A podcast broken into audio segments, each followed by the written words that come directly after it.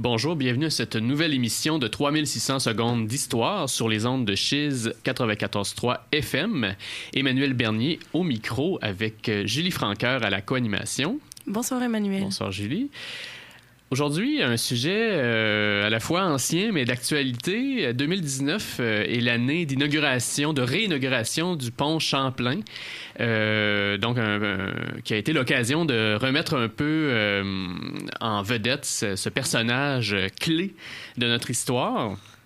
Un personnage qui a aussi suscité, depuis au moins le, 19e siècle, une, production scientifique assez importante et qui en suscite encore aujourd'hui. on pense justement aux deux recueils qui viennent de paraître chez Septentrion euh, par euh, Éric Thierry, historien français mais surtout ce, euh, grand euh, pavé, on pourrait dire, cet ouvrage de plus de 1000 pages qui a été un succès de librairie, Le rêve de Champlain, euh, Champlin's Dream, je crois en français, qui a paru en anglais, c'est-à-dire qui a paru en 2008 par l'historien états-unien David Hackett Fisher et qui présente une certaine vision de Champlain dont on va discuter aujourd'hui pour cette émission une vision qui a été également, euh, comment dire, promue, qui a été euh, bien reçue par de nombreux euh, politiciens, journalistes, etc. Et on va parler un peu, donc on va parler, oui, de cette vision, de sa, sa, réalité, avec un spécialiste de l'histoire moderne, l'historien Michel De Waal. Bonsoir. Bonsoir. Alors, merci d'être des nôtres ce soir. Ça me fait plaisir. Alors, euh, euh, bon, vous, euh, Monsieur De Waal, vous êtes professeur titulaire à la Faculté des Lettres et des Sciences humaines de l'Université Laval, également adjoint au vice-recteur aux études et aux affaires étudiantes. C'est ça, je l'ai bien dit. Et, bon, vous vous intéressez davantage bon, à la France, c'est votre spécialité, la période des guerres de religion, mais vous avez euh, dirigé récemment un dossier euh, au bulletin d'histoire politique, un, dossier sur Champlain, donc justement par rapport à ce, euh, ce livre de David Hackett Fisher. D'où vient cet intérêt de, de qu'est-ce qui a fait que vous êtes passé de la France à la Nouvelle-France? C'est le hasard de découverte en archives. Euh, essentiellement, euh, je travaillais à Londres et à Paris sur euh, l'implication des étrangers dans les conflits civils français. Et donc, j'examinais la correspondance diplomatique de l'époque. Et je suis tombé sur les lettres qu'envoyaient les ambassadeurs français et anglais à leur roi euh, concernant les lendemains de la guerre anglo-française de 1627-1629, et évidemment, à partir du mois de novembre 1629, la question de la restitution de Québec à la France et la question de la souveraineté sur l'Acadie, est-elle française, est-elle écossaise, euh, faisait partie euh, intégrante de, de, ces discussions. Et j'ai commencé à, les regarder euh, par intérêt. Puis ensuite, je, me suis dit, mon Dieu, c'est vraiment intéressant. D'autant que certaines des lettres que j'ai consultées proposaient une, autre vision des événements que celle que l'on euh, a traditionnellement. Hmm. Et euh, donc, je parlais justement de cet ouvrage, David Hackett Fisher. Est-ce que vous pourriez nous parler brièvement un peu de, de la genèse de cet ouvrage-là, qui est aussi David Hackett Fisher, etc. Oui, David Hackett Fisher est un historien euh, américain euh, qui est basé à l'université Brandeis dans, les, dans la région de Boston, une très très bonne université. Puis c'est un historien qui est, euh, qui est connu, qui a remporté des prix. Hmm. Il assez chevronné. assez chevronné, oui, oui, contesté sur, sur certains points, mais ce n'est pas un défaut en soi. Et euh, il a publié donc en, 2008 euh, cette euh, énorme biographie de, Champlain, un individu que de son aveu même il ne connaissait pas. et là, il décrit comment, en, en étant en admiration devant la lac Champlain, il, a commencé à se dire mais pourquoi il est appelé ainsi? C'est comme ça que son intérêt pour Champlain euh, est né. L'histoire en tant que telle, je la trouve assez géniale. Et donc, il a publié ce livre en anglais en 2008, un livre qui a eu tout de suite un, très, très grand succès, qui a été traduit très, très bien en français trois ans plus tard. chez Boréal. Chez Boréal, euh, qui a fait l'objet d'une docu-fiction également à, TV Ontario.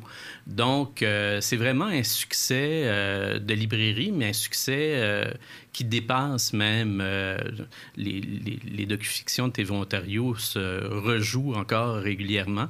Donc, l'intérêt pour Champlain en a été grandi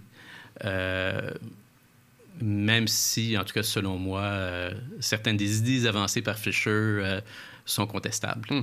Bon, on va y venir au courant de l'émission. Donc, avant de, continuer, on va passer une petite, euh, petite interlude musicale. On, parle du rêve de Champlain, mais on va y aller avec le, célèbre, la célèbre mélodie de Forêt, Après un rêve.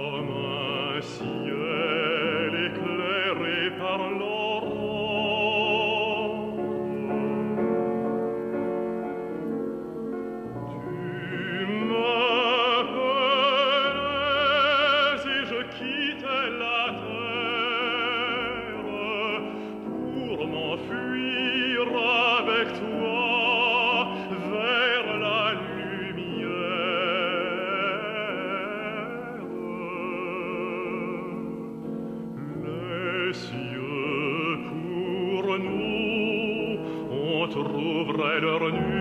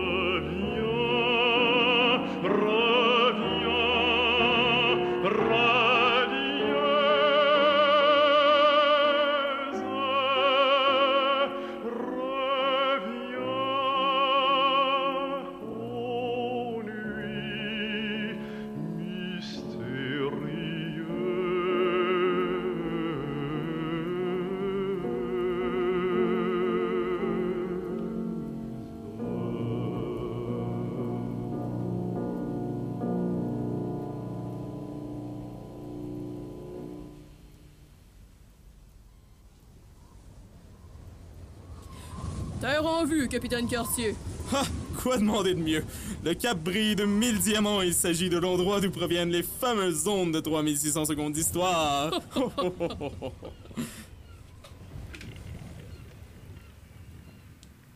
On parlait donc de cette, euh, la sortie de ce livre, euh, Le rêve de Champlain, de Hackett Fisher, qui a connu un succès de librairie. On parle de plusieurs milliers d'exemplaires, plusieurs euh, nouveaux tirages qui ont été faits comment le livre a-t-il été reçu dans les médias, puis aussi plus précisément euh, dans la sphère politique?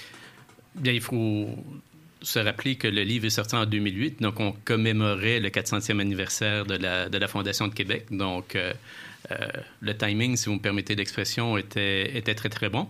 Et le timing était aussi très, très bon parce que en 2008, le gouvernement canadien a mis sur pied la Comité de vérité et de réconciliation du Canada, qui visait à, euh, à favoriser l'établissement de, de, meilleures relations plus équitables entre les, les, Canadiens et les premiers peuples.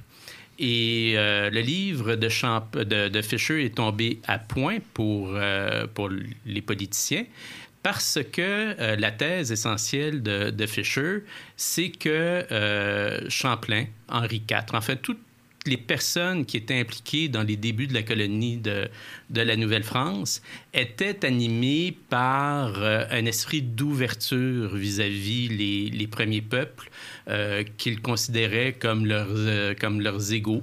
Il ne fallait pas les, les opprimer, ce n'était pas le but. On voulait créer vraiment une, quelque chose de neuf. En tout respect avec les individus qui habitaient déjà le territoire. Et euh, ce message a été euh, repris par de nombreux hommes politiques, de nombreuses personnalités publiques. Le rêve de Champlain, euh, Justin Trudeau en a fait un de ses livres préférés. le gouverneur général du Canada, à un moment donné, lors de son assermentation, avait le livre de, Fisher avec lui pour bien montrer, voici, et c'est quelqu'un qui a beaucoup œuvré pour la réconciliation avec, avec les premiers peuples. Et donc, euh, il a, il a utilisé le livre de Fisher comme, euh, comme source d'inspiration et le rêve de Champlain comme source d'inspiration première. Hmm. Est-ce que l'auteur présente euh, même cette attitude-là comme un projet puis une volonté, comme un, un objectif de l'arrivée de, de l'envoi et de l'arrivée de Champlain en Amérique? Absolument. la France venait de vivre 35 années de, de conflits civils et euh, qui ont été marquées évidemment par, euh, par, par, des violences euh, qui, ont, qui avaient marqué les esprits. Et Henri IV, le roi Henri IV, avait mis un terme aux guerres de, religion. Croit-on ou croyait-on, parce que maintenant les historiens ont changé un peu, changé d'avis, en prônant la tolérance entre ces sujets catholiques et protestants. Et c'est cet idéal de tolérance que Henri, IV aurait voulu euh, implanter en Amérique du Nord. Et c'est à cet idéal de tolérance que euh, Champlain et tous les gens qui gravitaient autour de lui auraient adhéré. Est-ce qu'on pourrait dire, bon, c'est sûr que l'histoire est toujours une affaire d'interprétation, mais est-ce qu'on pourrait dire que Hackett Fisher a un peu euh, succombé à un des, des péchés de l'historien, qui est, ou, de toute personne, disons, interprétant l'histoire, qui est le présentisme?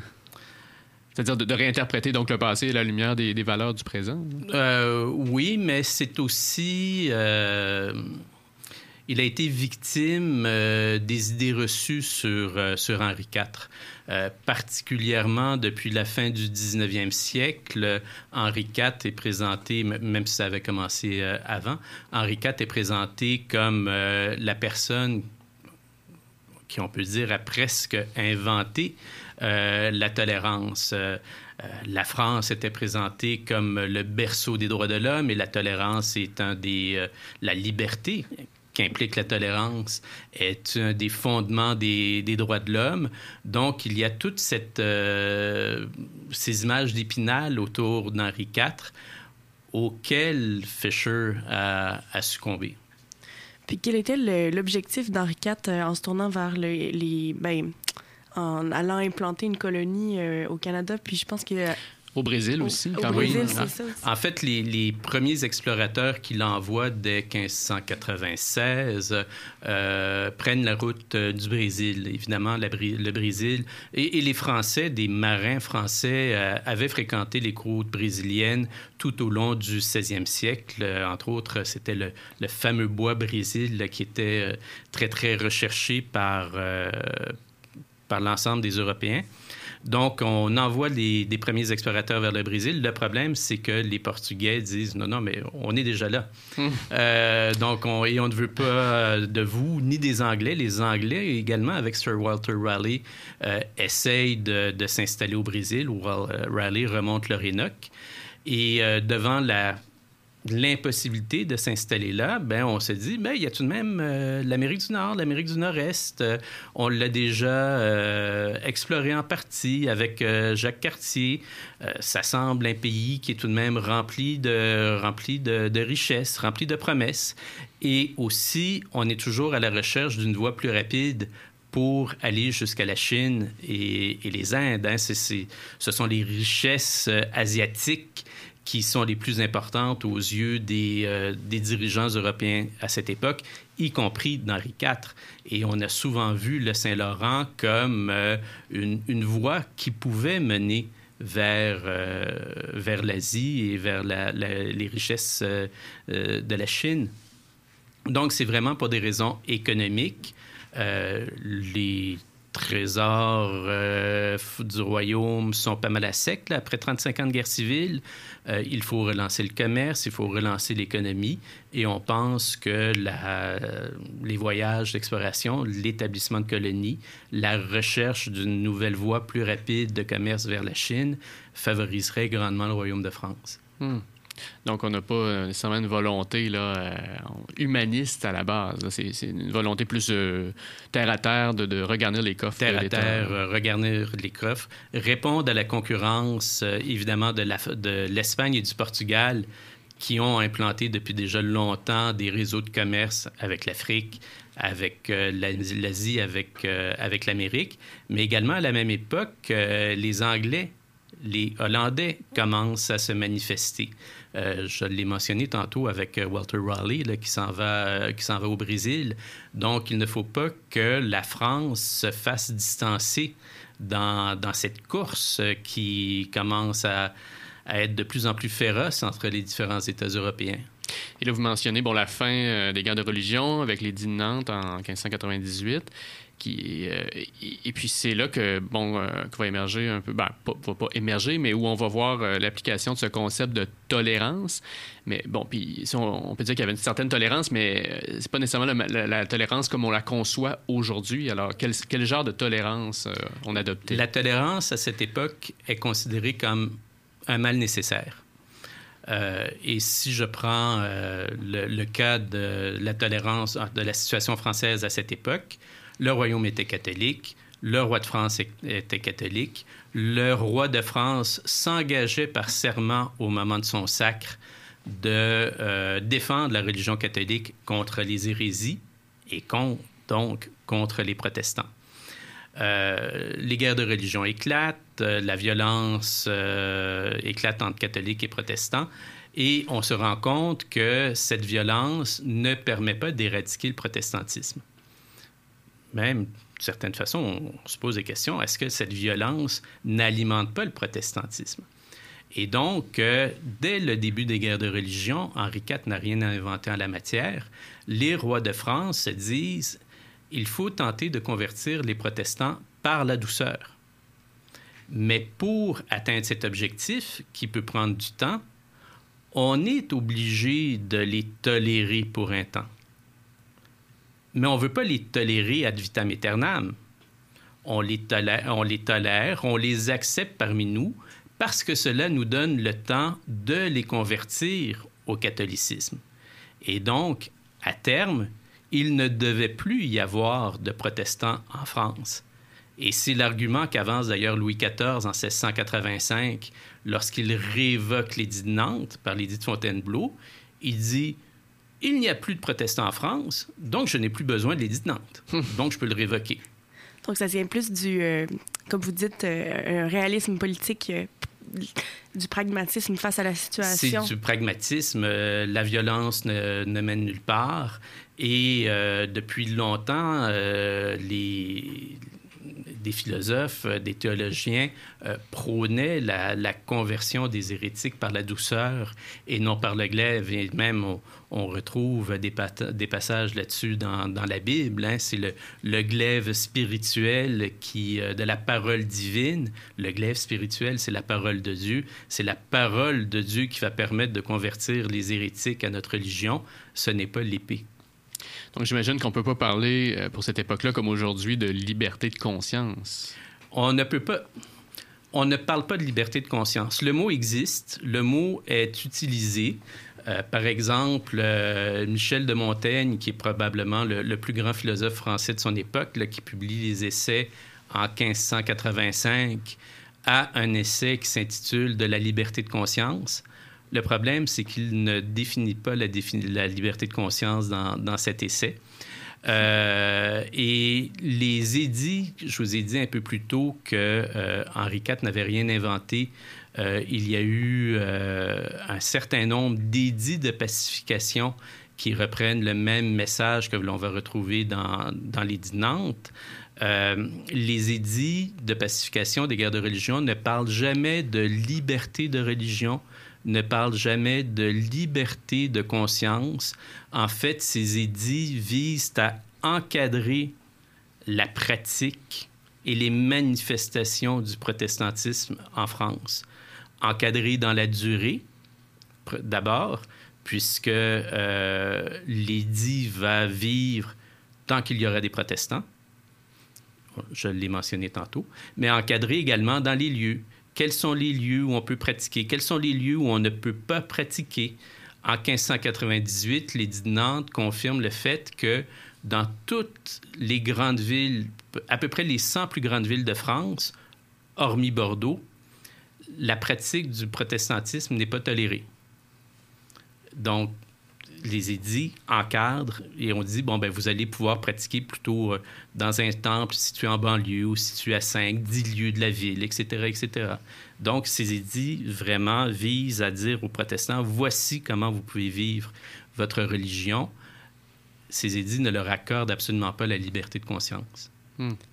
Est-ce que c'est le premier roi euh, ou ben, chef d'État, euh, on va dire ça comme ça pour euh, être plus général, à adopter ce type d'attitude de, face à la religion, de la, tolérance dans toute sa complexité? Non, ses prédécesseurs, rois de France, Charles IX et Henri III, ont adopté la même attitude.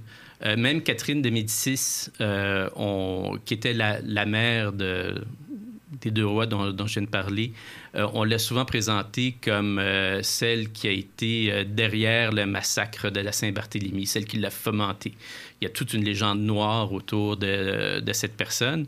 Bien, maintenant, les historiens reconnaissent que la principale préoccupation de Catherine de Médicis était de, par la douceur,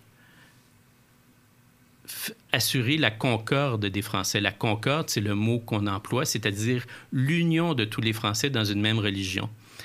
Et cet objectif est poursuivi également par tous les chefs d'État, qu'ils soient rois ou même dans les provinces unies, c'est une république à cette époque, les Pays-Bas. Euh, là aussi, ce que l'on souhaite, c'est que tous les sujets adhèrent à une même religion. Et il n'y a pas de persécution en tant que telle en Europe au début du 17e siècle, dans des pays comme l'Angleterre, en Hollande. En Espagne, il y a peu d'hérétiques, mais euh, en Allemagne, c'est un peu différent. Mais on essaye de convaincre les gens par la douceur et non pas par la force. Hmm. Et on présente également, ben, c'est-à-dire euh, Fisher présente également Henri IV comme un humaniste. Alors, qu'est-ce qu'il en est vraiment? Euh, le problème avec avec ce terme d'humaniste, c'est qu'il a euh, deux, deux, définitions. Et euh, à la fin du 16e siècle, au début du 17e siècle, un humaniste est un individu qui, est, euh, qui a étudié les écrits anciens, les écrits grecs, les écrits, euh, les écrits latins. Comme Montaigne, par euh, exemple. Comme Montaigne, euh, comme Erasme. En fait, il y, en a toute une panoplie, évidemment. L'humanisme est étroitement associé à la période qu'on appelle la Renaissance. Et l'humaniste, on va dire peut-être philosophique, dont parle Fisher, c'est-à-dire un profond intérêt pour l'homme, pour les qualités humaines, etc., etc. Cet humanisme philosophique, il se développe davantage euh, vers la fin du 17e siècle, euh, entre autres autour d'un protestant français qui a dû fuir euh, le royaume en raison des persécutions de, perpétrées par Louis XIV, Pierre Bayle. Hmm. Donc, il y, a une confusion entre ces deux définition d'humanisme. Hmm. Euh, très intéressant. Mais on est déjà rendu à la moitié de l'émission et puis on va y aller en pause euh, publicitaire. Euh, mais avant, un petit morceau de, de l'époque de, de, Champlain, un contemporain un peu plus, un peu plus vieux, Eustache du Courroy, un beau cœur nommé Une jeune pucelle. Une jeune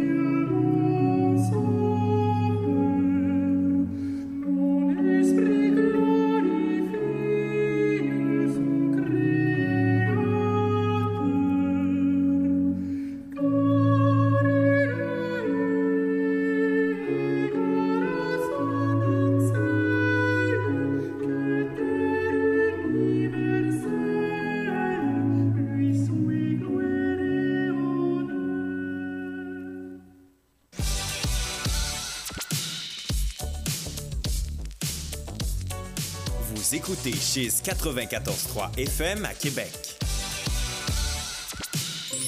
Tanné de toujours entendre des gens fâchés à la radio? Essayez Chérie J'arrive, nouvelle formule améliorée.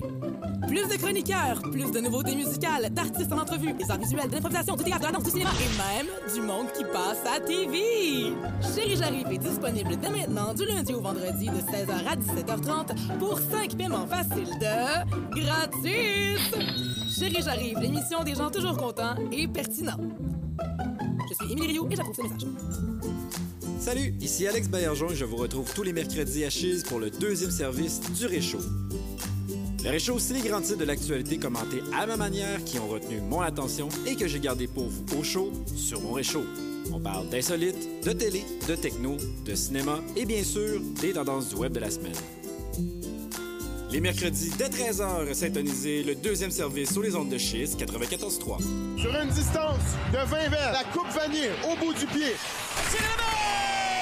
Balle frappée solidement par White du côté gauche. Circuit! Les capitales qui reprennent les devants. Pour ton sport local, écoute Chiz 94.3. Fred Fortin est de retour avec un nouvel album intitulé Microdose, incluant l'extrait Led Zeppelin. Oh Mathieu, oh Mathieu, on va-tu voir un film? Ça va te faire changer d'air, de faire un tour de machine, fumer une douille dans le parking. L'album est offert dès maintenant en magasin et en ligne. Des vitamines, j'ai fait des kilomètres sur les traces de Led Zeppelin entre Saint-Prime et Val-d'Or. Voyez les dates de tournée au fredfortin.ca. Moi, Louis de Buade, comte de Frontenac, je vous répondrai par la bouche de mes micros. Oui, Louis de Buade, euh, successeur, euh, lointain successeur de Champlain, qui nous ramène euh, à notre émission à 3600 secondes avec notre invité Michel De Waal, donc sur, sur le- l'ouvrage Le rêve de Champlain de David Hackett Fisher. On parlait avant la pause de cette supposée tolérance dont faisait preuve Champlain autant qu'Henri IV. Est-ce que cette, euh, cette tolérance, donc envers les, euh, les protestants, est-ce que cette tolérance se transporte en Nouvelle-France? En fait, euh, euh, si vous me permettez, pour répondre à votre question, je vais faire, euh, je vais emprunter un petit détour.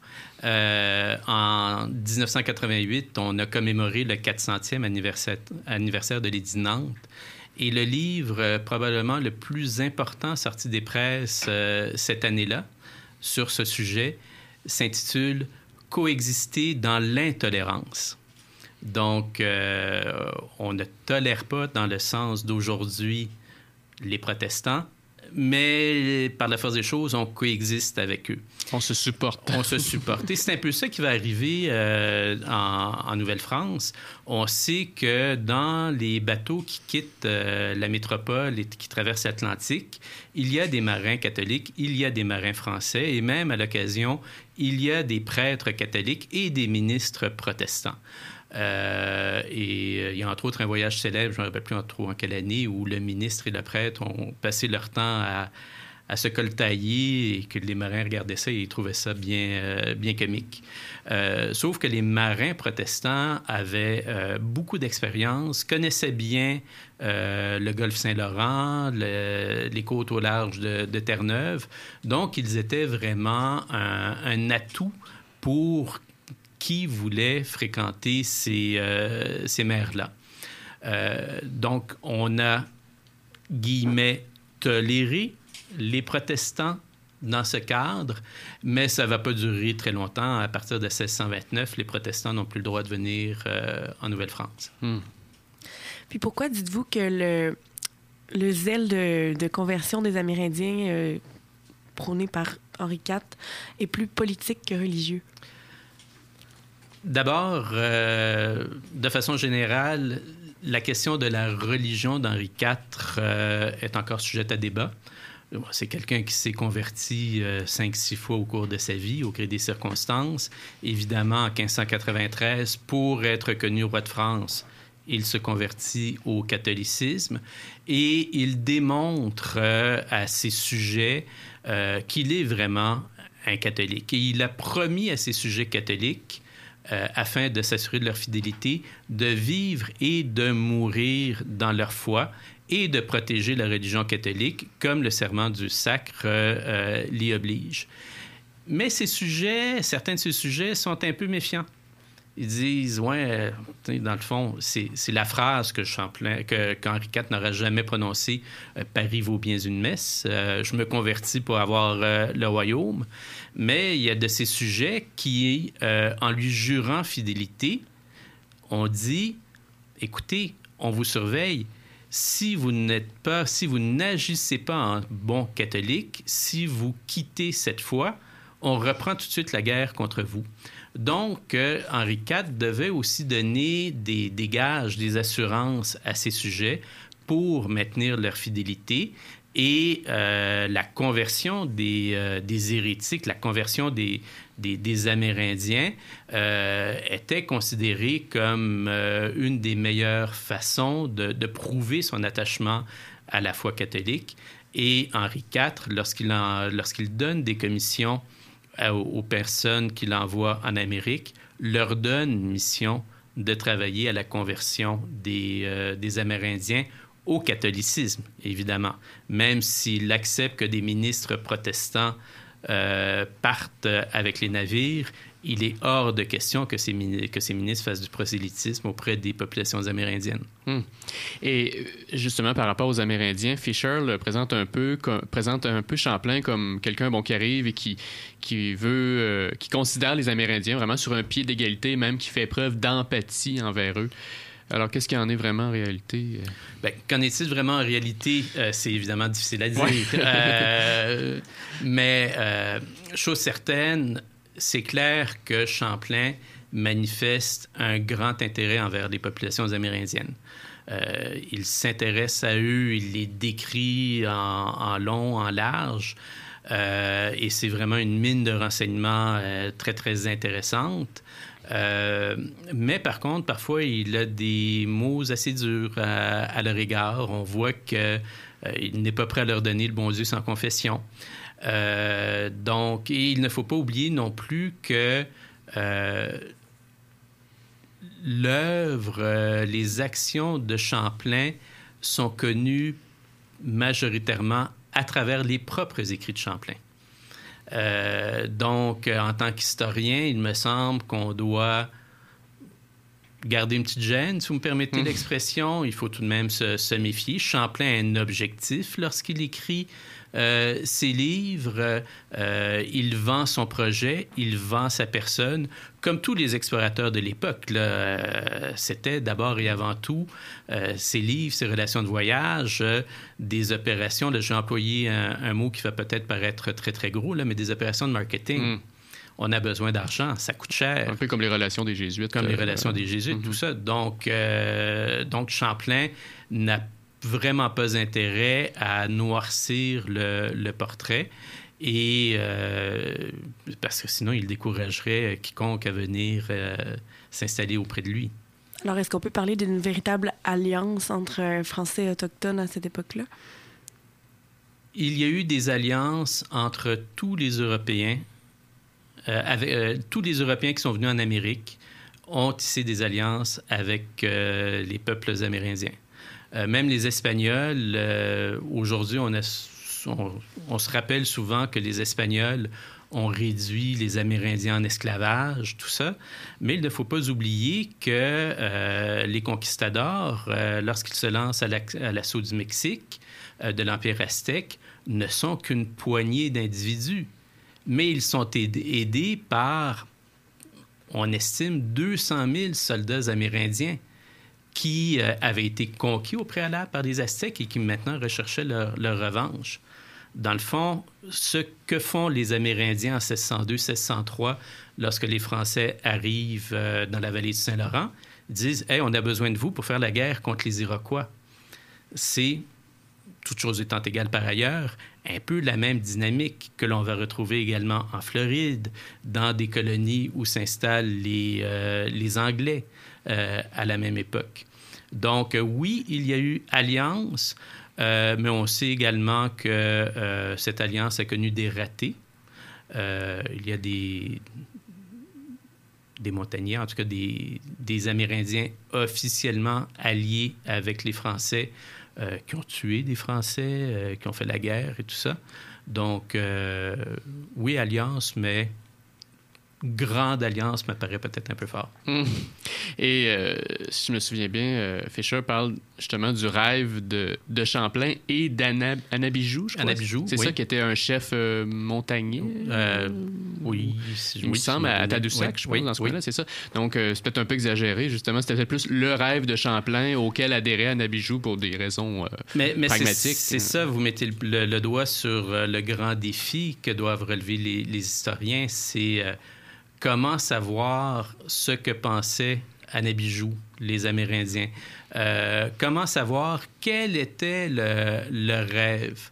S'il y a eu alliance, et peut-être qu'il y a eu alliance, est-ce que les Français et les Amérindiens la comprenaient de la même façon? Est-ce que, selon eux, ça avait les mêmes implications? Tout ça, ce sont des questions qu'il euh, faut se poser. Fisher euh, soutient que les, les Amérindiens ont vraiment adhéré au projet de, de, de Champlain. Est-ce qu'ils est-ce qu'on peut vraiment euh, le confirmer, l'infirmer? euh, Qu'est-ce que vous en pensez? Je crois qu'il faut euh, être nuancé. Encore une fois, euh, qui nous dit que les Amérindiens ont adhéré au rêve de Champlain? Champlain lui-même. Euh, donc, euh, et encore une fois, je ne veux pas dire, je ne veux surtout pas dire qu'il ne faut absolument pas croire ce que Champlain, euh, écrit. Euh, mais simplement qu'il faut euh, se rappeler notre posture d'historien et d'analyser les écrits de Champlain comme n'importe quelle autre ressource historique. C'est- C'est-à-dire qu'il faut juger, il faut utiliser notre jugement critique. Hmm. Et il y a aussi la question de l'intermariage qui est traitée Oui. dans cette biographie-là, où on présente un peu Cham- volonté de Champlain là, de, de, euh, d'implanter une sorte de, de- de mixité euh, culturelle, ethnique en- au Canada, euh, où le- justement là, le, le sang français amérindien serait mélangé pour le, le bonheur de tous. Là. Puis ça, ça va un peu aussi en, en droite ligne avec une un mythe aussi qu'on entend beaucoup au Québec, là, comme quoi les Québécois sont euh, presque à moitié euh, amérindiens. là. Alors, euh, qu'est-ce que vous pensez de tout ça? Là? Mais il y a une phrase célèbre qu'on retrouve dans, euh, dans les relations des Jésuites euh, que l'on prête à Champlain, c'est euh, Alors nos garçons marieront vos filles et nous ne ferons plus qu'un seul peuple. Euh, ce qu'il faut remarquer dans cette phrase, c'est que ce sont les garçons français qui marient les filles amérindiennes. Et non le contraire. C'est pas le contraire. Il faut dire qu'il y avait à peu près aucune française euh, sur place. Là. Euh, mais tout de même, selon les règles du mariage de, de l'époque, euh, la, femme est soumise à l'homme. Et les enfants qui euh, naîtraient de telles unions deviendraient, évidemment, ils seraient catholiques, évidemment, euh, et ils deviendraient français. Donc le peuple, le seul peuple auquel on fait référence ici, selon moi, ce n'est pas un nouveau peuple euh, hybride ou métis, mais c'est bien, on veut que les, les Amérindiens deviennent des bons Français catholiques. Hmm. Et est-ce que Fischer n'aurait pas aussi tendance à, exagérer ce qu'on appelle l'agentivité de Champlain, sa capacité d'action, alors que finalement, c'est peut-être plus les Amérindiens qui lui ont permis de, de s'installer sur, euh, sur les rives du Saint-Laurent? Mais il, il avait besoin des Amérindiens. Il, il avait besoin des Amérindiens et tous les Européens qui arrivent en Amérique ont besoin des Amérindiens. C'est clair. D'où les alliances. Euh, mais des alliances, ça se fait à deux. Donc, il faut qu'il y ait des aspects positifs pour l'un et pour l'autre. On l'a vu avec l'alliance de 1603 avec Anabijou et, et ses comparses. Ça va mener à des attaques contre les Iroquois, qui sont Iroquois, qui euh, des, ennemis ou des adversaires euh, des autres peuples amérindiens qui fréquentent euh, le Saint-Laurent. Mais d'un autre côté, cette alliance permet à, Champlain d'asseoir sa présence, son prestige auprès des peuples amérindiens qu'il euh, qu'il aide. Hmm. Ben, avant de continuer, on va y aller avec une euh, troisième pause musicale. Un merveilleux euh, motet, euh, Reveci venir du printemps de Claude Lejeune, donc un autre, un autre compositeur de l'époque de Champlain.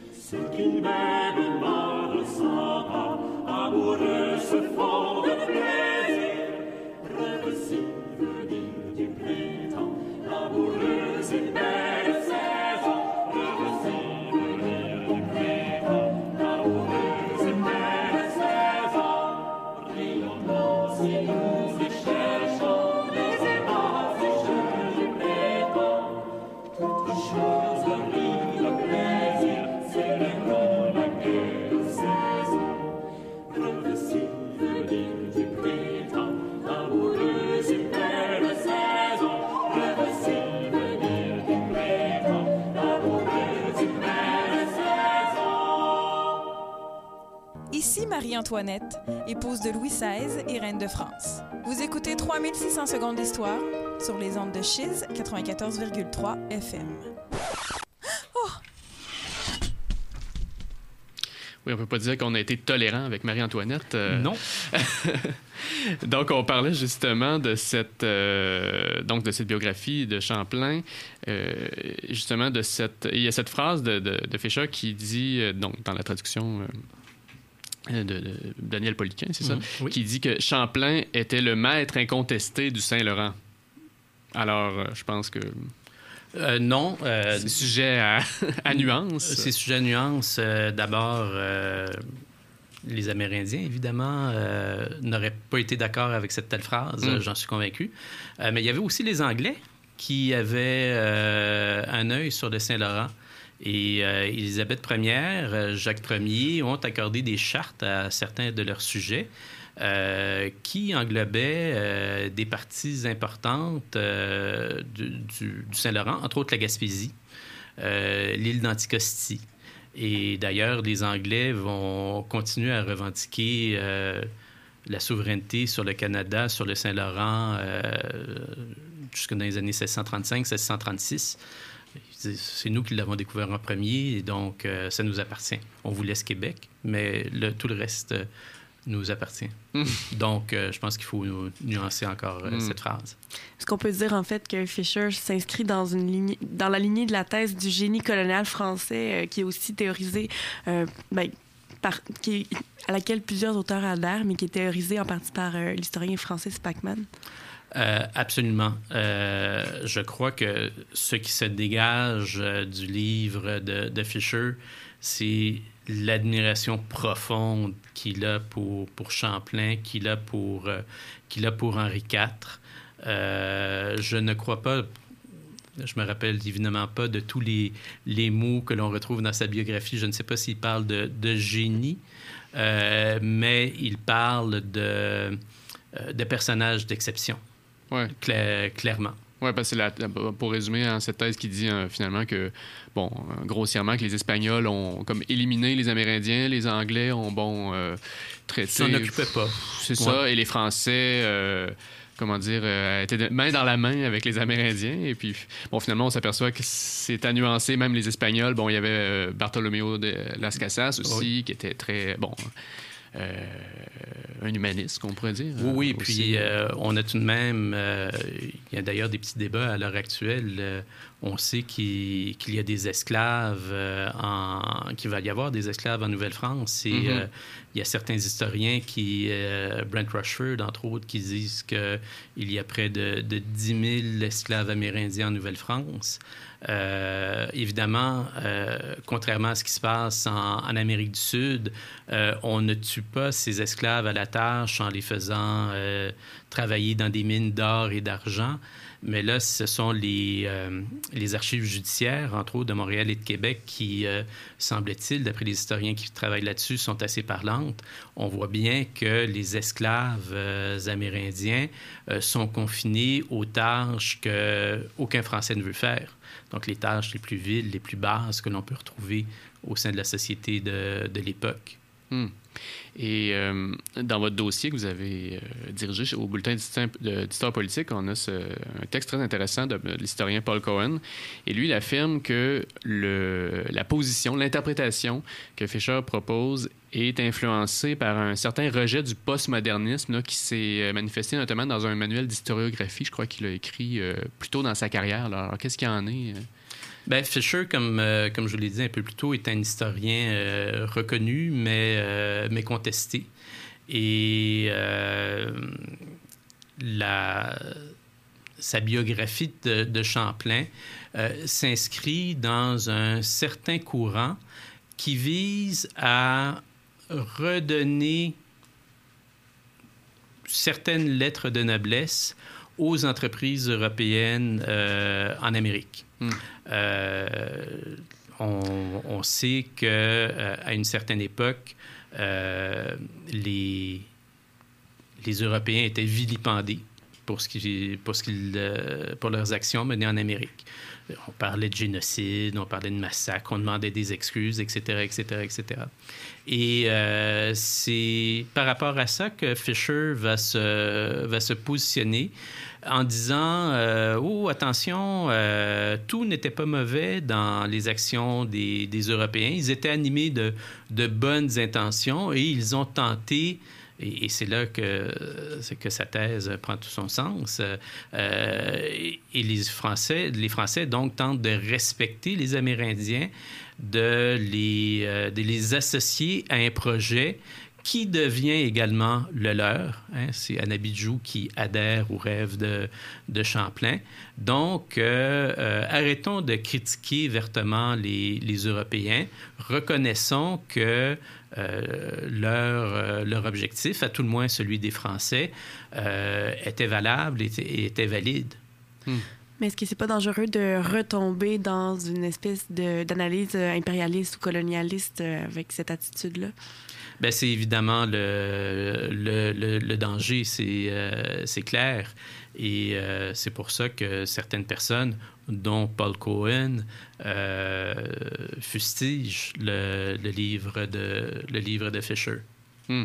Et euh, aussi, je crois, John Dickinson de l'Université de Montréal qui avait affirmé là, euh, dans, à l'époque de l'apparition que s'agissait plus d'un, je pense, un peu plus, plus, qu'une- plus d'une fable que. euh, le, le- le livre de, de Fisher, plus Oui. d'une fable que d'une Oui. histoire, disons, véridique. Ben, généralement, là, vous, je vais faire une distinction que j'aime pas beaucoup, mais je pense que dans ce cas-là, elle, est avérée.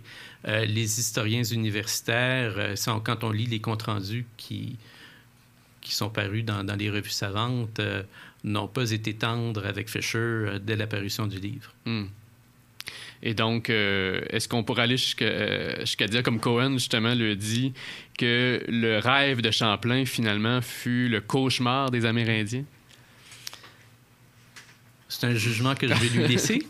Ouais. Euh, est-ce que c'est est-ce que c'est un cauchemar? C'est difficile à dire. Euh, encore une fois, euh, que seraient devenus les Amérindiens si les Français ou les Européens n'étaient n'étaient pas venus en Amérique?